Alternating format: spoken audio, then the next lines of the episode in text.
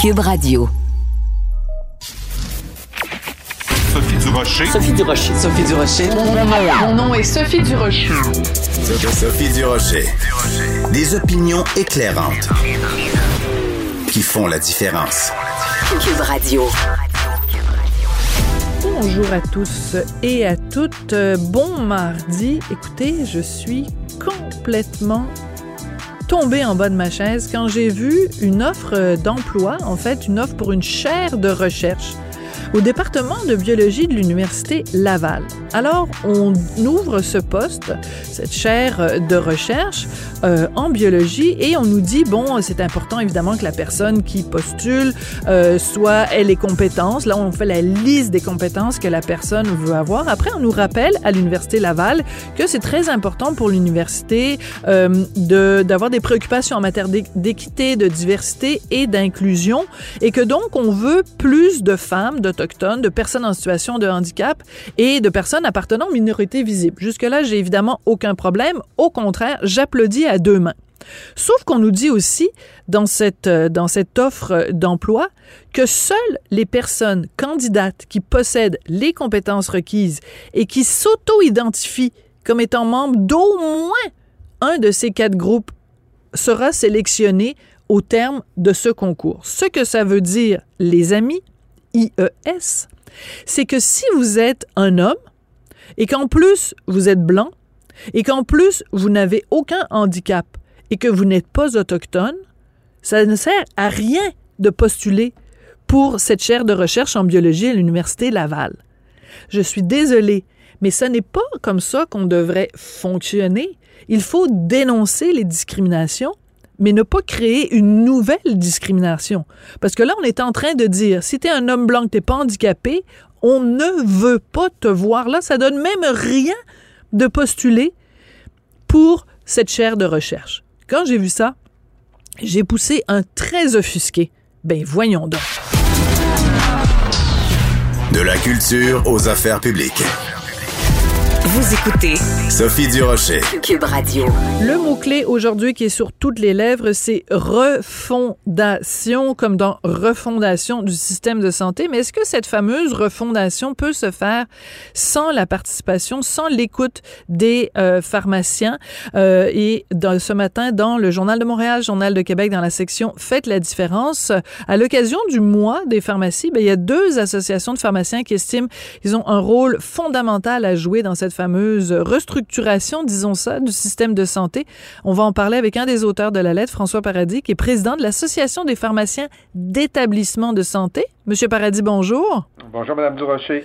Quand on écrit une lettre aux journaux, c'est que l'heure est grave, on veut être entendu. C'est quoi l'essentiel du message que vous vouliez faire passer avec cette lettre ouverte? Ben, en, fait, on sait que, le ministre, bon, on a vu là, le, M. Dubé a présenté son plan santé.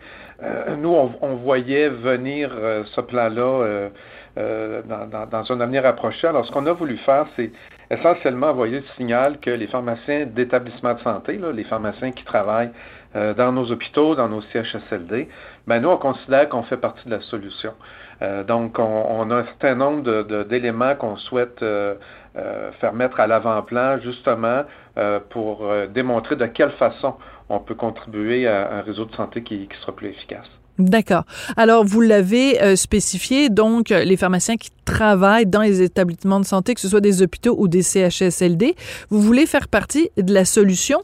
Donc, pour qu'on parle d'une solution, il faut qu'on mette le doigt sur quel est le problème. Donc, vous diriez que dans les établissements de santé, il est où le problème? Qu'est-ce qui fait que la roue ne tourne pas rond? Bien, en fait, pour bien comprendre les, enjeux qui touchent la, pharmacie d'établissement de santé, il faut d'abord expliquer c'est quoi notre rôle euh, justement dans les hôpitaux et dans les, CHSLD. Euh, essentiellement, nous, on agit à, deux niveaux. Il y a, ce qu'on appelle les services de base.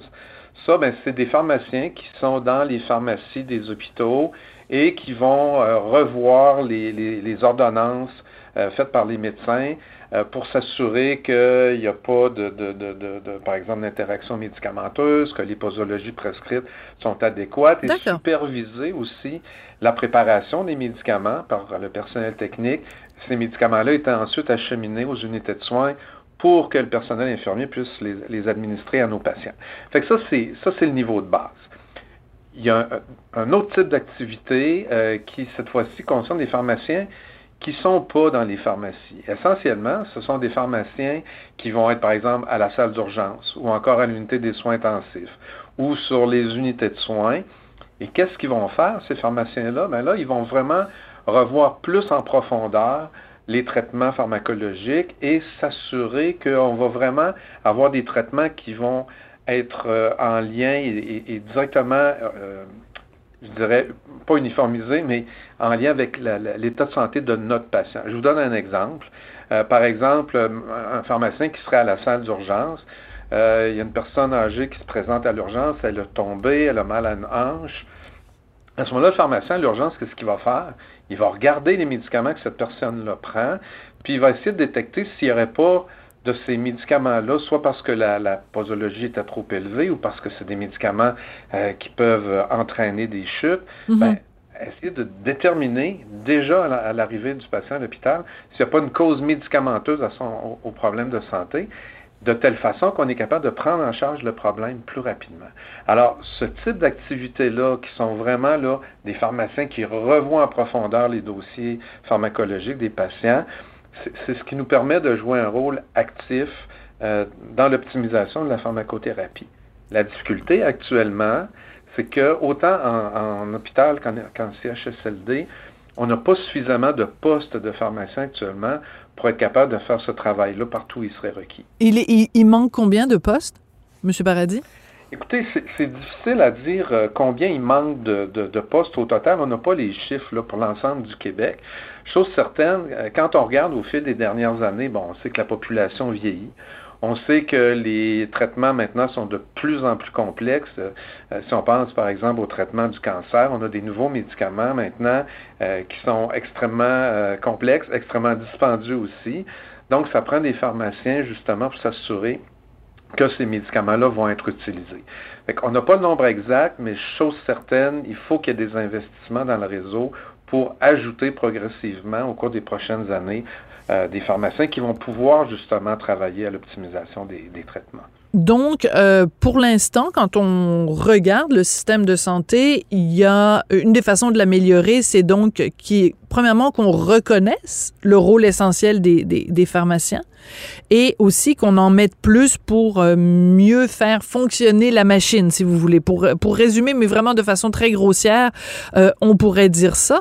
Euh, quand on regarde le système de santé, de façon générale, Monsieur Paradis, le plus grand reproche qui est fait, c'est de fonctionner en silo. C'est-à-dire la main droite ne sait pas ce que fait la main gauche.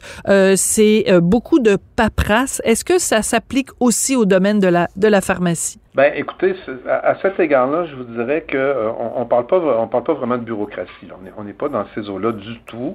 Euh, si on regarde en termes de, de, de, ce qui n'est pas la main d'œuvre, euh, il est clair quand même que on, on, aurait besoin de, au niveau des systèmes d'information, entre autres, que ces systèmes d'information-là soient harmonisés. Il, existe encore au Québec là, des, des, des, des, des CHU, des centres universitaires ou des CIUS ou des CIS où les systèmes de pharmacie euh, sont pas sont pas uniformisés. Alors c'est sûr qu'en termes d'efficience, euh, c'est pas optimal. attendez, attendez, attendez deux secondes, Monsieur Paradis. Oui.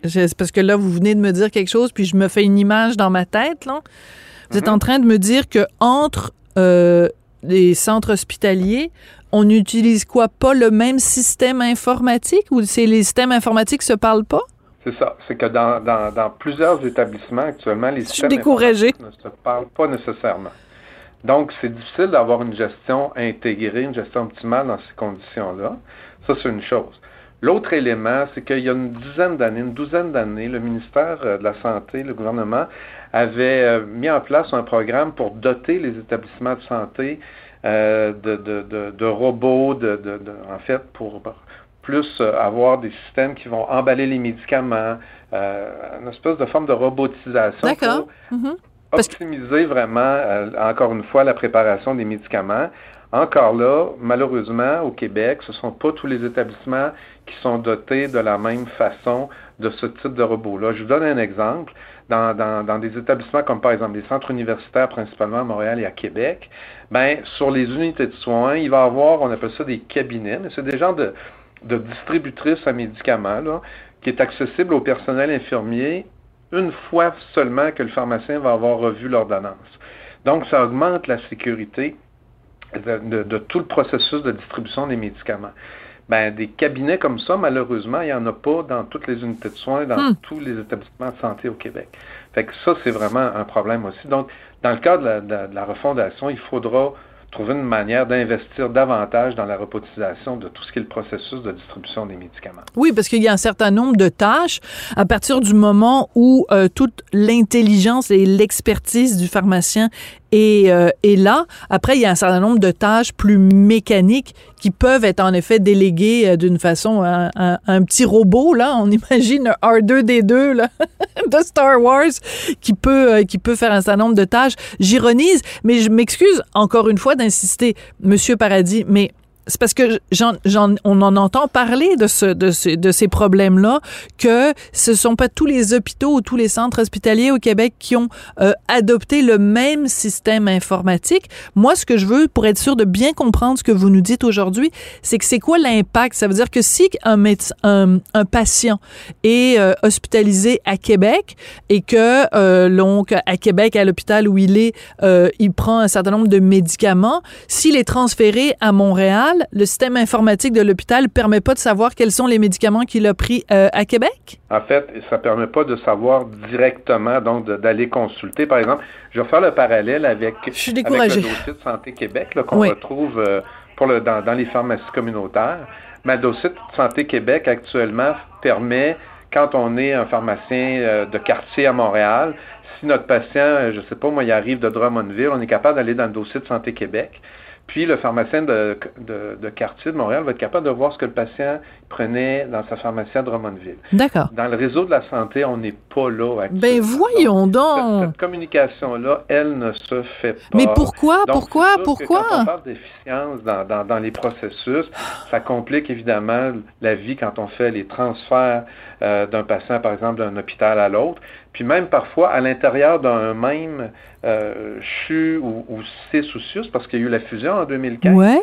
Mais comme les systèmes n'ont pas été mis à jour nécessairement partout, ben, il y a encore à l'intérieur même de certains établissements euh, des, systèmes informatiques différents. Fait qu'on a un gros retard à combler dans ce domaine-là. Je, suis sans mots, M. Paradis. vous, ça doit vous frustrer? Bien, évidemment, c'est frustrant parce que quand on regarde aussi ce qui se passe euh, ailleurs, euh, euh, puis, puis même ailleurs au Canada, on voit qu'au Québec, on a pris malheureusement du retard à, cette, à cet égard-là. Donc ça, c'est un des éléments qui nous préoccupe beaucoup. puis en plus du fait, comme je le disais tout à l'heure aussi, il y a toute la question de la main-d'œuvre en pharmacie. Oui. Puis quand on parle, nous, de, de, de, solutions par rapport à la main-d'œuvre, encore une fois, pour bien comprendre de quoi il retourne, euh, je vous parlais tout à l'heure qu'il y avait des pharmaciens dans les, dans les hôpitaux, dans les CHSLD, mais un pharmacien, euh, au-delà du 4 ans de formation de base à l'université, qui, qui, qui, permet d'avoir un permis d'exercice en pharmacie, ben, pour être capable de, de, de, travailler avec les médicaments pointus qu'on utilise dans les hôpitaux, par exemple la chimiothérapie contre le cancer, ou encore les médicaments injectables qu'on utilise dans les unités de soins intensifs, faut faire une formation d'un an et demi de plus. On appelle ça une maîtrise. Et pendant cet an et demi-là, qui, vient après les quatre ans de base, ben là, à ce moment-là, les pharmaciens ont les connaissances et les compétences nécessaires pour travailler dans les hôpitaux. Fait c'est sûr que si on veut combler éventuellement les postes existants puis en créer de nouveaux, il faut qu'il y ait davantage de, de, pharmaciens formés à la maîtrise. Actuellement, là, c'est autour de 90 à 100 par année au Québec, au total, euh, finissant à la maîtrise.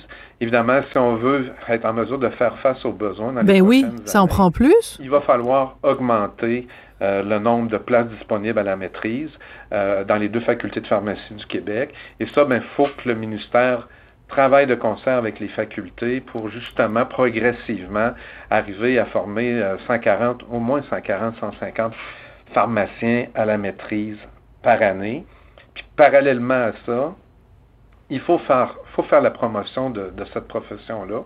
Euh, malheureusement, c'est encore relativement méconnu le travail. je vais vous le dire, je vais vous le dire, Monsieur Paradis. Voilà, c'est ça, le, cliché, évidemment, puis je veux pas vous insulter, mais vous l'avez, vous avez dû l'entendre une couple de fois. Les pharmaciens, trop souvent, les gens pensent que c'est juste des pousseux de pilules. Ben écoutez, euh, je pense que ça, c'est quelque chose qui, qui révolue, euh, même quand on parle de nos collègues de la pharmacie communautaire, euh, les pharmaciens de quartier, eux aussi, là, avec la, la, la, nouvelle loi sur la pharmacie l'an dernier. Maintenant, les pharmaciens, bien assistés par du personnel technique compétent, les pharmaciens, en fait, c'est un traitement qui, qui, qui, est dans les dossiers des patients, analyser la médication.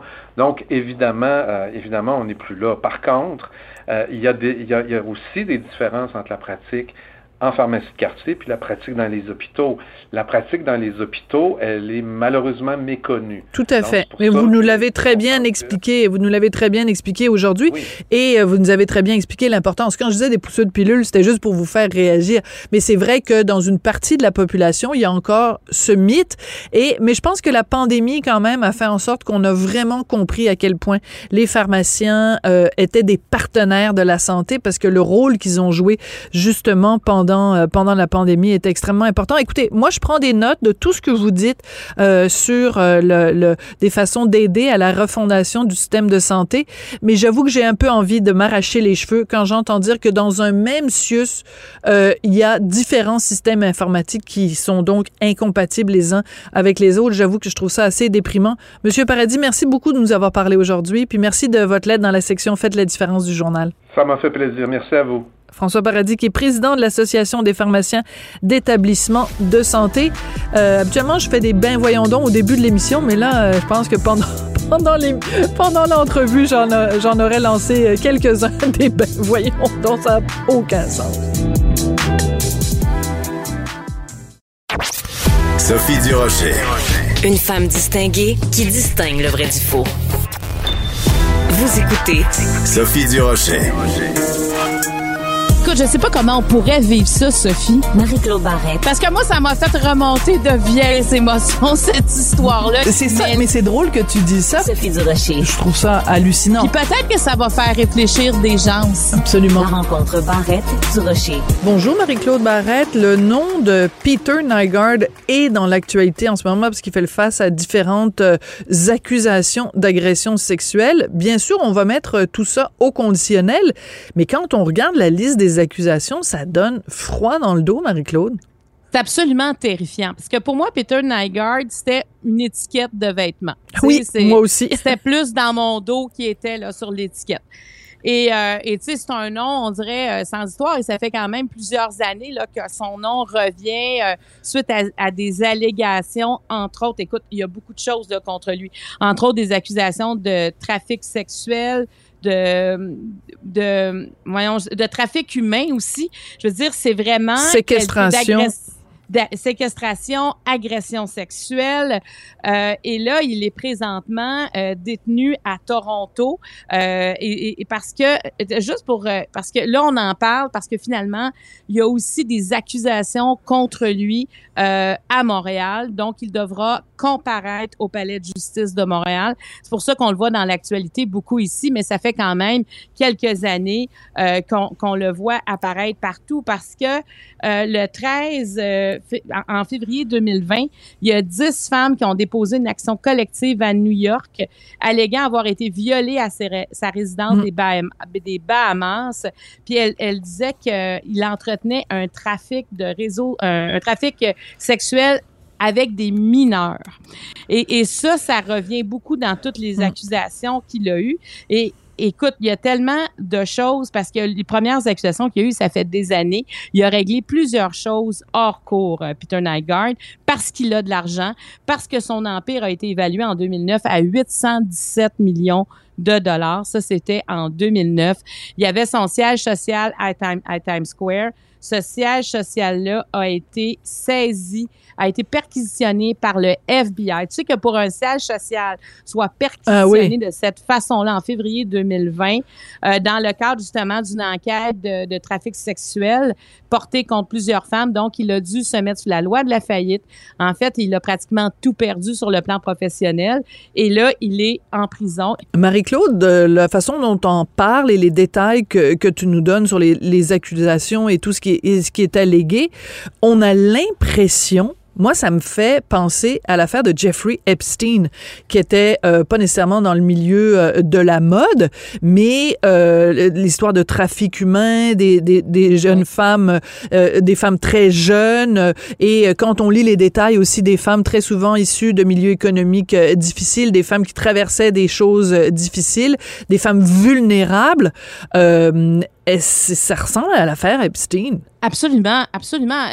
C'est des réseaux, puis on peut présumer qu'ils devaient probablement se connaître. En tout cas, le prince Andrew est déjà allé euh, dans la villa aux Bahamas de Peter Nygaard. On ne peut que présumer, mais c'est clair qu'il y a des similitudes. Et, et moi, euh, ce qui me jette par terre, Sophie, c'est de savoir qu'il a trois fils un, c'est complètement éloigné de son père quand la journée qu'il a vu agresser une jeune fille de 8 ans, il a même changé de nom de famille. Et ses deux autres fils l'accusent d'avoir d'avoir perdu leur virginité parce que il a demandé à une une dame, une jeune femme qui travaillait pour lui, euh, de les violer. Donc, ils ont été violés euh, sur demande de leur père.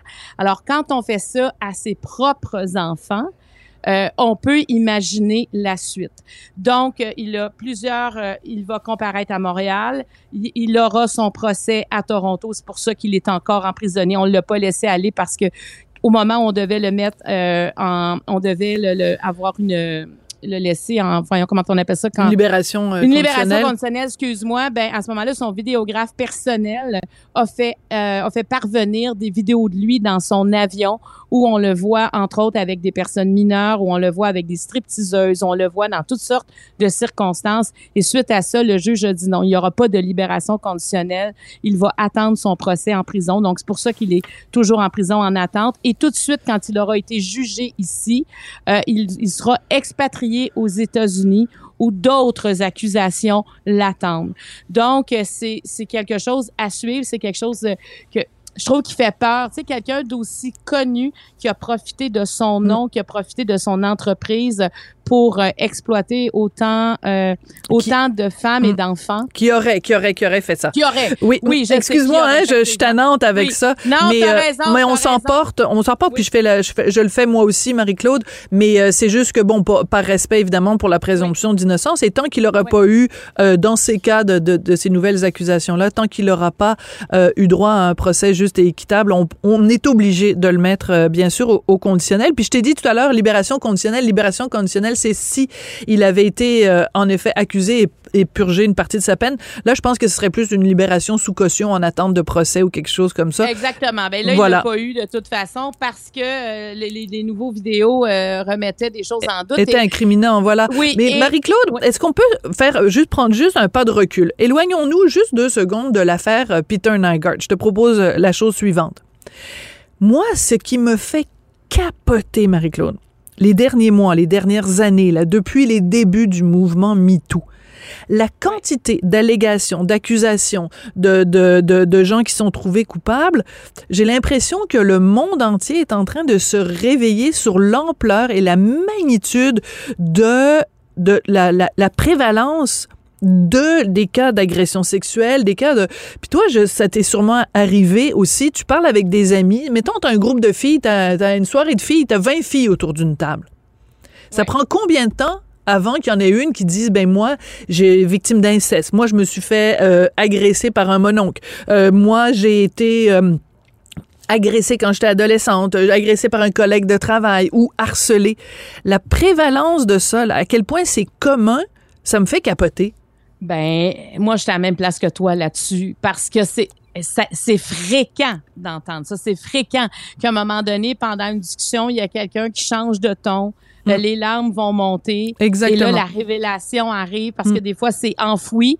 Et, et c'est comme si quand on entend des histoires comme ça de Peter Nygaard, même si c'est de la présomption, mais il y a quand même des accusations présentement. Tout à fait. Il n'y a pas de culpabilité, mais il y a des accusations qui sont claires. Et je me dis, si le FBI a fait des perquisitions, tu sais, il y a, il y a quand même des choses qui sont qui doivent être validées à quelque part.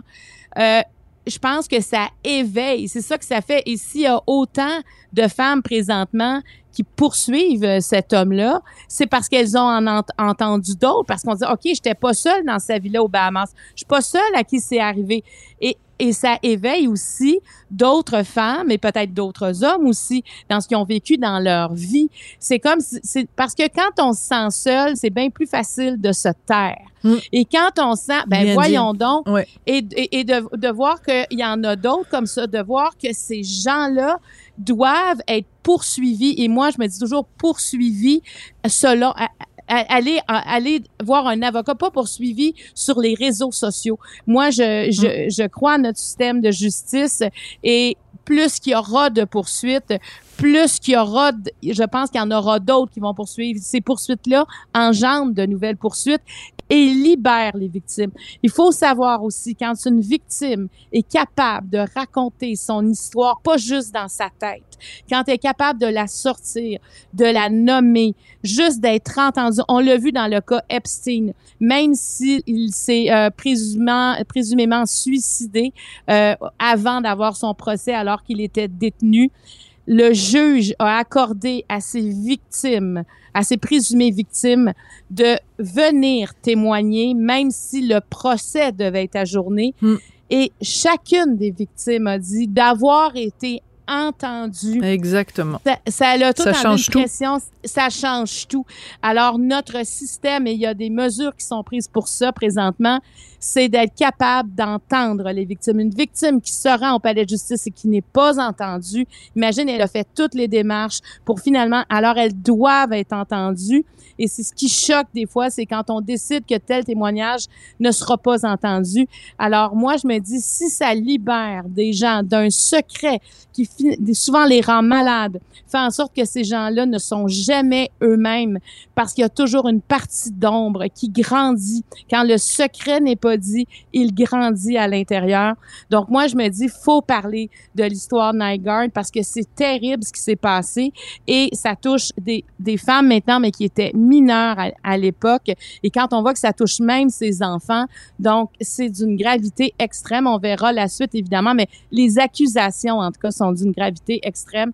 Et moi, je me dis, si ça peut libérer d'autres personnes, mais ça vaut la peine de le faire et de poursuivre ces présumés agresseurs qui sont parmi nous, qui sont un peu partout. Tu as tout à fait raison. Écoute, euh, on pourrait terminer la chronique euh, ici, puis euh, le message est tellement fort. Mais on veut aussi parler d'un autre sujet, Marie-Claude. on, s'écrit toujours le matin pour se parler de, nos sujets. Et écoute, on, on en arrive tous les deux à la même constatation. Je n'ai jamais eu autant de gens autour, et j'ai professionnellement et personnellement, qui ont la COVID. C'est une flambée spectaculaire. Complètement, hein? puis comme inattendu, euh, on a l'impression que tout sera allégé. C'est sûr, quand on regarde ailleurs en Europe, on voit bien qu'il y a une sixième vague, mais euh, je pense qu'elle nous touche ici. Moi, tu vois, à la télé, euh, il se fait quand même deux ans là que qu'on est toujours inquiet qu'il y a des invités qui annulent pour la COVID, mais on n'en a jamais eu autant que mm-hmm. présentement. Au moment où on se disait, bon, ben là, tu sais, c'est pas mal derrière nous, pas du tout. Et moi aussi, j'ai plein d'amis autour de moi qui ont la COVID. On regarde le cas des hospitalisations, surtout en région, euh, est en train d'augmenter. Peut-être les endroits où il y avait eu moins de cas, ben ceux qui l'ont pas eu sont en train de d'avoir la COVID. Et je trouve que dans les milieux de travail, on nous dit que dans le, dans le système de santé, il manque 8600 travailleurs en mmh. raison de la COVID parce qu'ils sont euh, ils sont affectés, affectés. Parce que tu sais par exemple, on peut savoir qu'on a la grippe, mais on va quand même aller travailler. Voilà. si tu appelles ton employeur, dis ce matin j'ai une grippe, il va dire oui, puis après, tu sais, je veux dire c'est c'est pas une raison, mais la COVID, si tu appelles ton employeur, dis ah, je viens de tester positif. Euh, il va te dire de rester chez vous. Oui, et puis dans le milieu, mhm. oui, et dans le milieu de la santé, ils sont obligés. Puis c'est intéressant parce que j'ai un de mes amis justement euh, qui euh, mercredi dernier a eu son son, son j'allais dire son verdict, mais son diagnostic. euh, il a fait il a fait l'autotest et puis c'était clair qu'il l'avait. Euh, et donc lui travaille dans le, dans le système de santé. Dans le système de santé, tu as deux possibilités. Soit tu travailles si tu travailles avec des patients, si tu es en contact direct avec des gens, ben tu dois t'isoler pendant 10 jours si tu travailles dans un bureau, ce qui est son cas parce qu'il est radiologiste, euh, donc il analyse des radios dans son bureau, donc il n'est pas fréquemment, en tout cas en contact avec des patients, c'est cinq jours. Mais mets les deux ensemble, imagine l'impact sur euh, la, la, le, système de santé quand tu as des gens qui sont obligés par la force des choses d'être isolés pendant dix jours. Donc, avant, on nous disait, ben, il faut se protéger de la COVID pour protéger notre système de santé, pas juste pour prendre soin des patients, mais pour prendre soin aussi des gens qui y travaillent. Parce que si tu l'as, euh, puis tu l'attrapes et que pendant dix jours, tu es retiré du système de santé, écoute, l'impact là, sur les opérations, les soins, c'est énorme. Ben oui, puis, puis le, ce nouveau variant, le BA2, on dit qu'il est, c'est 50% des cas présentement au Québec, c'est ce variant-là qui est encore plus contagieux. Mais moi, tu sais, je me dis, là, on parlait de qu'on allait euh, enlever notre masque le 15 avril. En ah, moi, je l'enlève pas. Ceux qui, qui le souhaitent, mais j'ai l'impression qu'on devra reporter ça parce que là, c'est, je veux dire, on est près de, cette date butoir-là. Ben moi aussi, je l'enlèverai pas. Et, tu vois, il y a quelqu'un qui me disait l'autre fois que dans les écoles, euh, même si euh, les enfants ont le droit d'enlever le masque, près de 50% des hmm. jeunes le portent encore. Oui, mais ben moi, mon fils, je vais lui dire, là, à partir du 15 avril, même s'il a le droit de ne plus le porter, je vais lui demander de, de le garder parce qu'écoute, honnêtement, Marie-Claude, entre toi et moi, là, c'est un petit morceau de, de, soit de tissu ou de, ou de, ou de matière protectrice. C'est pas la fin du monde. C'est pas un drame et épouvantable. Personne aime le masque. Il y a personne qui se lève le matin en disant youpi, je vais passer huit heures avec cette patente là sur le sur le visage, euh, sur le nez et tout. Mais en plus les cas N95, je sais qu'ils coûtent un petit peu plus cher que les autres, mais tous les, les médecins, les spécialistes, les immunologues à qui on parle nous disent ça fait vraiment une grosse différence entre ça puis le petit masque bleu. Achetez ça même si ça coûte un petit peu plus cher, c'est vraiment une meilleure protection. Mais ces masques-là, ils sont, euh, ils, couvrent beaucoup mieux le visage, mais en plus, on, respire vraiment beaucoup mieux. Là, c'est pas comme être pogné avec une chaussette en plein milieu du visage. Là, fait que honnêtement, la balance des inconvénients, là, un tout petit inconvénient du masque versus euh, pas avoir la grippe pendant dix jours, je m'excuse, mais je vais le faire moi. Oui, puis moi, je je pense aussi que les employeurs, à l'avenir, on devra s'adapter. Tu sais, quand on nous dit qu'il faut apprendre à vivre avec le virus, ben c'est aussi d'apprendre qu'il y a des, euh, des employés qui seront pas là pendant cinq jours et il y en a qui sont malades. Hein. Et moi, je trouve qu'autour de moi, c'est ben non, mais c'est pas grave, euh, on va le mettre sur Teams, on va le mettre sur Zoom, on va le brancher, mais on a encore le droit d'être malade là, quand on a la COVID. Mais oui. C'est comme si on n'a pas. On dit, mais non, mais il est en isolement. Moi, l'autre fois, j'étais, oui, mais cette personne-là est quand même malade. Est-ce qu'on va vraiment lui demander de préparer des choses? Est-ce qu'elle a le droit d'être comme en congé de maladie? Ben, tout à fait. Parce que je trouve qu'on a, on, banalise là présentement parce que les gens sont moins malades, mais il y en a qui sont encore malades. Donc, je trouve que les employeurs doivent faire euh, attention à ça présentement, à ne pas banaliser qu'est-ce que la COVID. Puis on en parlait l'autre fois de la COVID longue et je trouve qu'on ben en parle de plus en ben exactement.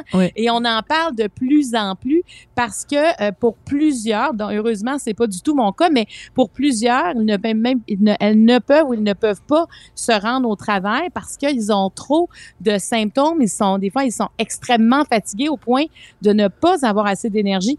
Donc, il va, je pense qu'on n'a pas fini d'entendre parler des répercussions de la COVID. Puis, tu sais, la COVID, elle est parmi nous. Puis, on dirait qu'elle veut rester parmi nous. Oui, elle, elle, a du fun. Hein? Elle, se dit, hey, le party n'est pas terminé, là. Tu sais, c'est ben comme euh, quand tu es dans un bar à 3 heures du matin puis qu'ils ferment les lumières, la COVID est là. Non, non, non, ressortez la boule disco. Je suis prête à repartir pour un autre tour.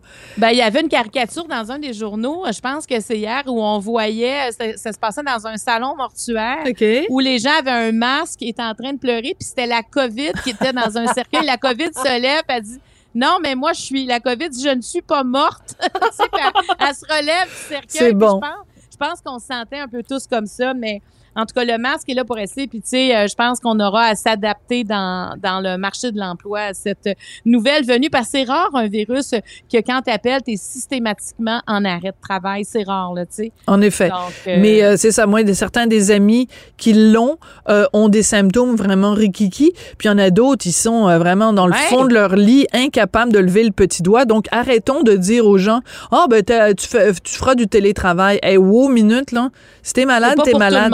Ben, repose-toi. Puis aussi, on n'a pas envie de se retrouver tous ces, tous ces gens-là avec la COVID longue. Donc, si vous êtes malade, prenez soin de vous. C'est le meilleur conseil qu'on peut vous donner. Marie-Claude, merci beaucoup. Puis on se retrouve demain. À demain. Merci, Sophie. Avertissement. Cette émission peut provoquer des débats et des prises de position pas comme les autres. Vous écoutez Sophie Durocher. À partir d'aujourd'hui, sur la plateforme Vrai, vous pouvez voir un documentaire drôlement intéressant. C'est une série de trois épisodes qui porte sur la vie de Gilles Talbot, qui a été vraiment un grand producteur, un grand impresario. Euh, parmi euh, ses protégés, il y a euh, Ginette Renault, Jean-Pierre Ferland. Donc, c'est toute une époque qui revit au cours de cette série de trois épisodes. Et le plus intéressant, c'est que cette série est réalisé par un des deux fils de M. Talbot, son fils Martin, qui est réalisateur, scénariste, qui est auteur. Et il, il, il cherche dans cette série à connaître qui était son papa. Donc, je vous propose une entrevue avec Martin Talbot, cinéaste, réalisateur et scénariste. Bonjour, Monsieur Talbot. Bonjour, Sophie. Alors, pour tous les gens qui ont, plus de 20 ans, le nom de Gilles Talbot est un nom connu parce que ça a été vraiment euh, l'impresario avec un grand I, euh, le gérant d'artiste avec un G majuscule.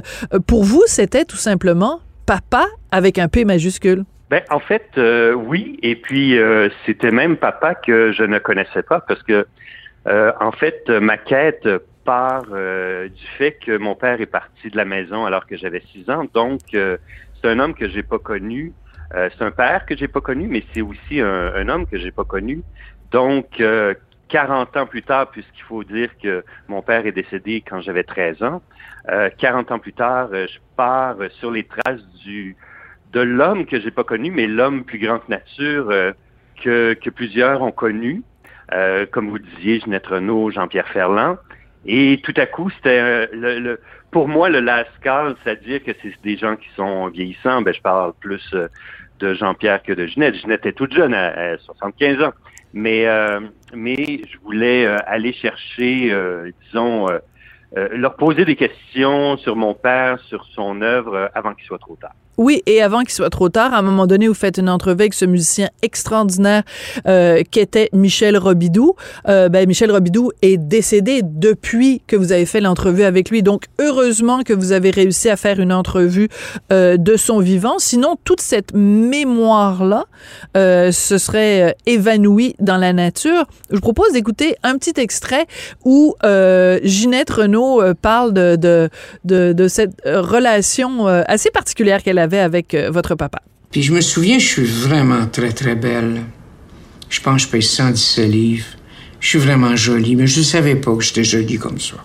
Et au même moment, il sort de la toilette, puis je sors de la toilette moi aussi. Lui des hommes, moi des femmes, c'est sûr. Et il me colle sur le mur. Et il me donne un de ces baisers, là, que... Après le baiser, je fais... Hum...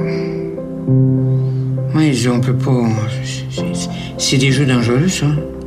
Oui, oui, oui, oui, oui. c'est très dangereux. Alors Ginette, euh, vraiment, qui était à l'apogée de sa carrière, et Ginette, euh, comme Jean-Pierre Ferland, comme d'autres, euh, souligne à quel point votre père a changé les choses. Il faisait des choses comme gérant, comme impresario, que personne n'avait fait avant. Il a vraiment comme réinventé le métier.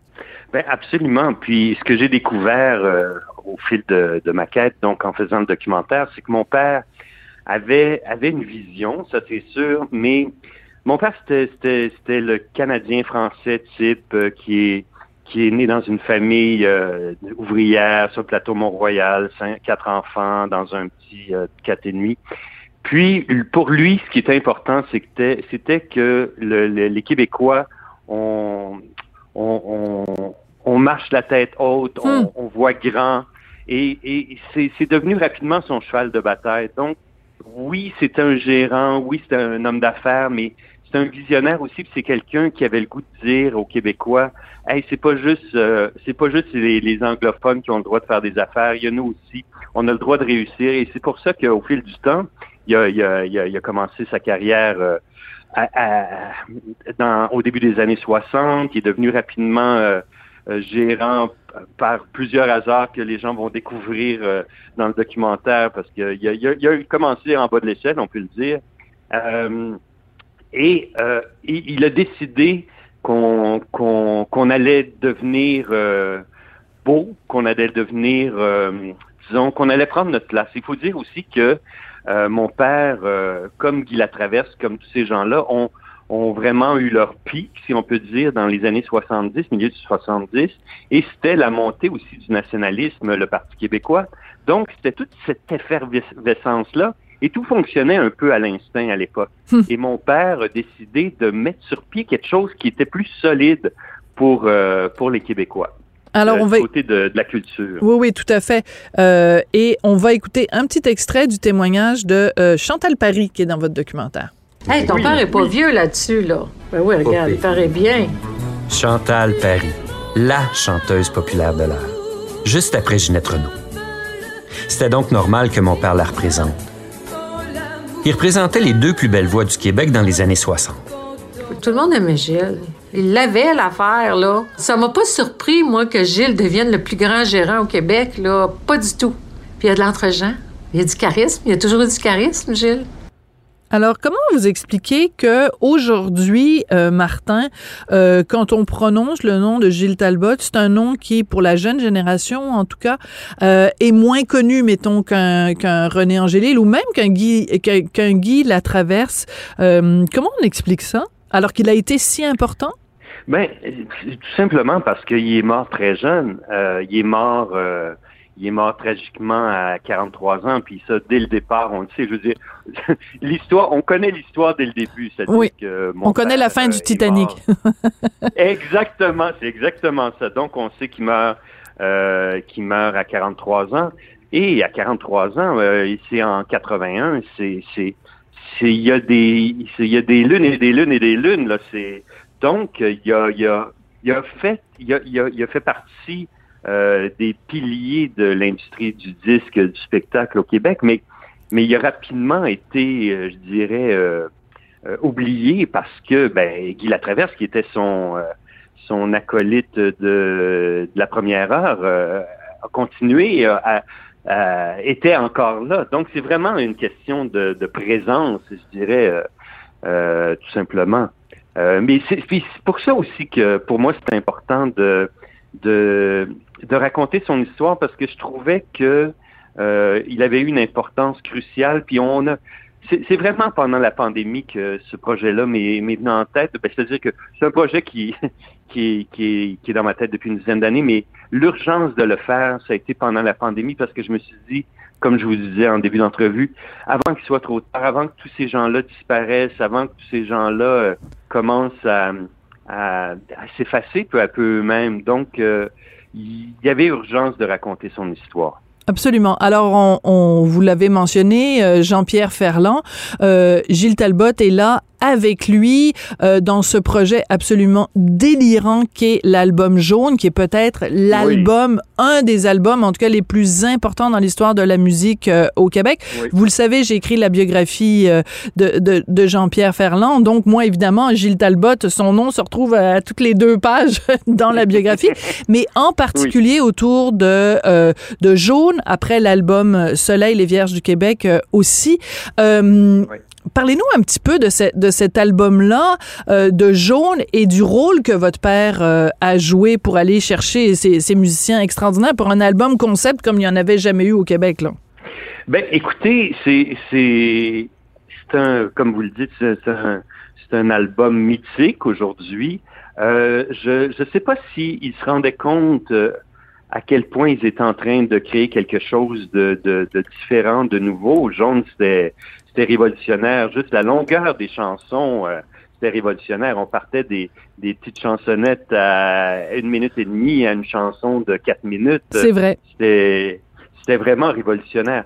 Mais évidemment, c'est André Perry qui est derrière tout ça, le, maître d'œuvre de, de qui a, qui a mixé, euh, qui, a, qui a fait que le son de Jaune est si particulier. Euh, André Perry qui était qui était à l'époque un des, des réalisateurs d'albums les plus en vue. et donc, pourquoi Jaune, pourquoi tout ça, pourquoi cette effervescence? Je pense qu'il y, y, y a, mon père qui était euh, dans ce qui a, rencontré Jean-Pierre. Et je, dois vous avouer qu'il y a encore des pièces de puzzle qui manquent dans mon histoire parce qu'il y a des gens qui ont qui sont plus là, qui ont qui ont pas pu répondre à mes questions. Mais pourquoi mon père était là à ce moment-là? Hmm. Qu'est-ce qui fait qui? Et donc ça, je, je, encore aujourd'hui, je, il y a des il y a des pièces de puzzle comme je vous dis qui me manquent. Mais euh, je, je sais que mon père en écoutant les pièces, en, écoutant euh, Michel Robidoux composer les, les, chansons, Jean-Pierre euh, euh, écrire les paroles, mon père s'est dit, OK, là, il y a quelque chose qui est en train de se passer. On est en train de passer à une autre vitesse au Québec dans la chanson et je veux en faire partie et c'est moi qui vais être là. Et quand je vous dis c'est un visionnaire, c'est que c'est quelqu'un qui avait du flair, qui avait du pif. D'ailleurs, Michel Robidoux me le raconte. Oui. Michel Robidoux, comme vous l'avez dit, qui est qui, qui aujourd'hui est disparu. Et euh, pour tout vous dire, j'ai fait l'entrevue et il est décédé trois semaines après. Hein? Et j'étais, j'étais catastrophé. Et puis je me suis dit, oh my God, mais si Michel n'avait pas été là, moi, tout, c'est beaucoup Michel qui m'a raconté l'histoire de, de, mon père autour de Jean parce que euh, y, y, euh, Jean-Pierre s'en souvenait, mais il y avait des bouts qui lui manquaient. Puis euh, et euh, Michel m'a... Et d'ailleurs, c'est, Jean-Pierre qui m'a dit, tu devrais appeler Michel Robidoux. Il a une meilleure mémoire que moi, il va pouvoir t'en parler. Oui. c'est comme ça que je me suis ramassé euh, chez Michel Robidoux. Donc c'est vraiment euh, comme c'est, vraiment c'est vraiment une quête, mais et j'essaie de découvrir, j'essaie de un peu comme un, archéologue, j'essaie de, hmm. une belle image. faire vivre les pièces de, de, de, de notre puzzle, parce qu'on parle beaucoup de ma quête, mais c'est une quête euh, identitaire du Québec, euh, le, le, documentaire, puisque c'est notre histoire à nous tous qui est derrière tout ça. C'est pas juste mon histoire de, du fils de, de, de Gilles Talbot. C'est notre histoire qui est Absolument, absolument. Et je me rends compte, Martin, ça fait dix minutes qu'on se parle, puis j'ai même pas encore donné le titre du documentaire. Et le titre est tellement bon. Ça s'intitule Le ben businessman et son blues. Ça, j'avoue que c'est un, un, un, très beau titre. Vous avez raison. C'est vrai que le documentaire n'est pas juste votre quête à vous, c'est aussi la quête de, de, des Québécois qui sont à la recherche de, de, de, de, nos racines, puis de comprendre, euh, pour comprendre où on est rendu ben, il faut savoir d'où on vient. Mais, mais vous dites également que, euh, bon, vous n'avez pas toutes les pièces du puzzle. Si votre père était vivant et que vous l'aviez devant vous, c'est quoi la question que vous voudriez lui poser? Aïe, aïe, aïe, aïe, aïe, aïe, aïe. Mon Dieu. Euh, je, il y, a un truc qui est, moi, comme, comme vous l'avez dit euh, au, au, tout départ, je suis auteur, je suis cinéaste, euh, la, disparition de mon père, le manque de mon père, c'est c'est mon moteur de, création. C'est cette perte-là, c'est cette euh, recherche du père disparu qui est au centre de ma création. Euh, votre question est, est, bonne et, et, ça nous prendrait de longues heures pour que je puisse répondre à votre question, puisqu'à tous les jours, je me pose cette même question. Qu'est-ce que je me, s'il était devant moi, qu'est-ce que je lui dirais? Qu'est-ce qu'on se dirait? Qu'est-ce qu'est-ce qui me manquait de lui? Qu'est-ce que je vous dirais? En fait, savez-vous quoi? Il y a, y, a, un, y a un renversement qui se fait quand on quand on vieillit, c'est-à-dire que nos parents, euh, on est les, les, enfants de nos parents et mm-hmm. quand euh, nos parents vieillissent, on devient les parents de nos parents, c'est-à-dire que on les prend par la main, on les rassure. Ma mère euh, aujourd'hui a 85 ans, ma, mère qui est dans le documentaire, oui, oui, elle est formidable, quand même euh, colorée, qui elle se souvient de tout, euh, et je deviens un peu le, je deviens son protecteur et tout ça. Et je, si mon père était devant moi, je lui dirais que que je suis fier de lui, je suis fier de ce qu'il a mm. fait, je suis fier d'être son fils je suis au départ, quand j'ai commencé la quête, j'étais pas fier de ce père-là. Je me, je, j'étais pas content du, du père qui m'avait abandonné parce que il, est parti de la maison pour pour son pour son travail, pour son pour devenir justement pour sa carrière, bien sûr, pour sa carrière. Et donc, je lui en ai énormément voulu comme enfant. Euh, mais aujourd'hui, euh, je lui dirais que je suis fier de lui. Puis je, moi, j'ai peut-être manqué de père, mais je sais qu'il a été une figure paternelle pour beaucoup de gens dans le métier. C'est très bien résumé. C'est ça. Il, il s'est peut-être pas occupé de vous comme enfant, mais euh, tous ces artistes qui représentaient étaient en quelque sorte euh, des, des, enfants qu'il a, qu'il a élevé dans tous les sens euh, du terme. Alors c'est absolument passionnant et très touchant. Et encore, j'ai juste vu le premier épisode. Alors imaginez quand je vais avoir vu les deux autres. Mais ah non, ça va en grandissant, je vous dis. Bon, ben j'ai très hâte de voir la suite. Donc à partir d'aujourd'hui, c'est disponible sur la plateforme Vrai. Cette série euh, réalisée par euh, par vous, Martin Talbot, cinéaste, réalisateur, scénariste. La série s'intitule Le businessman et son blues. Merci beaucoup, Martin, d'être venu nous parler aujourd'hui. C'est un plaisir. Merci. Et c'est comme ça que l'émission se termine. Jean-François Paquet était à la réalisation, la mise en onde. Il y avait Julien Boutillier à la recherche. Et moi, ben, je m'appelle Sophie Durocher. Enchantée. Ça me fait plaisir de vous rencontrer. je suis là tous les jours de la semaine et ça va me faire très plaisir d'être là encore demain. Merci beaucoup à vous. Cube Radio.